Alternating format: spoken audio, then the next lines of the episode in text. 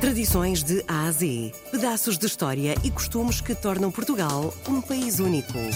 De segunda a sexta, vamos celebrar a memória, a cultura e as tradições tão nossas. Tradições de A a Z, na RDP Internacional, com Salomé Andrade.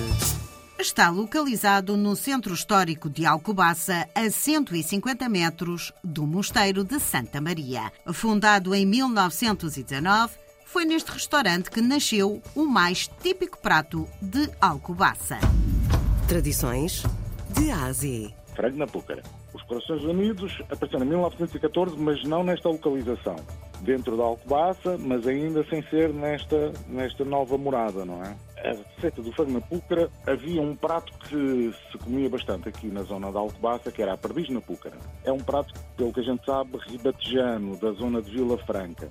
Era confeccionado aqui na casa já há algum tempo, a determinada altura começaram a, a acabar as perdizes. E o cozinheiro que trabalhava nos Corações Unidos, que tinha como alcunha bonzíssimo, arranjou uma forma de simular o sabor da perdiz na púcara, mas com frangos. Portanto, a ideia dele é, vou pegar num franguinho pequenininho, portanto, ele trabalhava com frangos assim relativamente pequenos e criou um molho para tentar reproduzir o sabor da perdiz na púcara.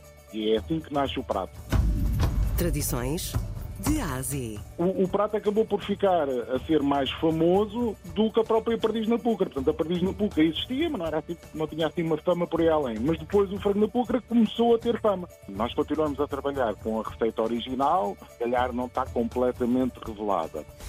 Tradições de A a púcara é um pote de barro com uma característica um bocadinho peculiar, é a boca é mais fechada. Nós temos púcaras de muitos formatos diferentes. Às vezes tem uma asinha mais saída, outras vezes tem uma asinha a simular uma asa é só colada à púcara, eh, e às vezes tem uma boca mais larga, outras vezes uma boca mais estreita, mas normalmente é uma, é uma coisa com um mas com duas asas. Isto é o normal, não é? E uma tampinha.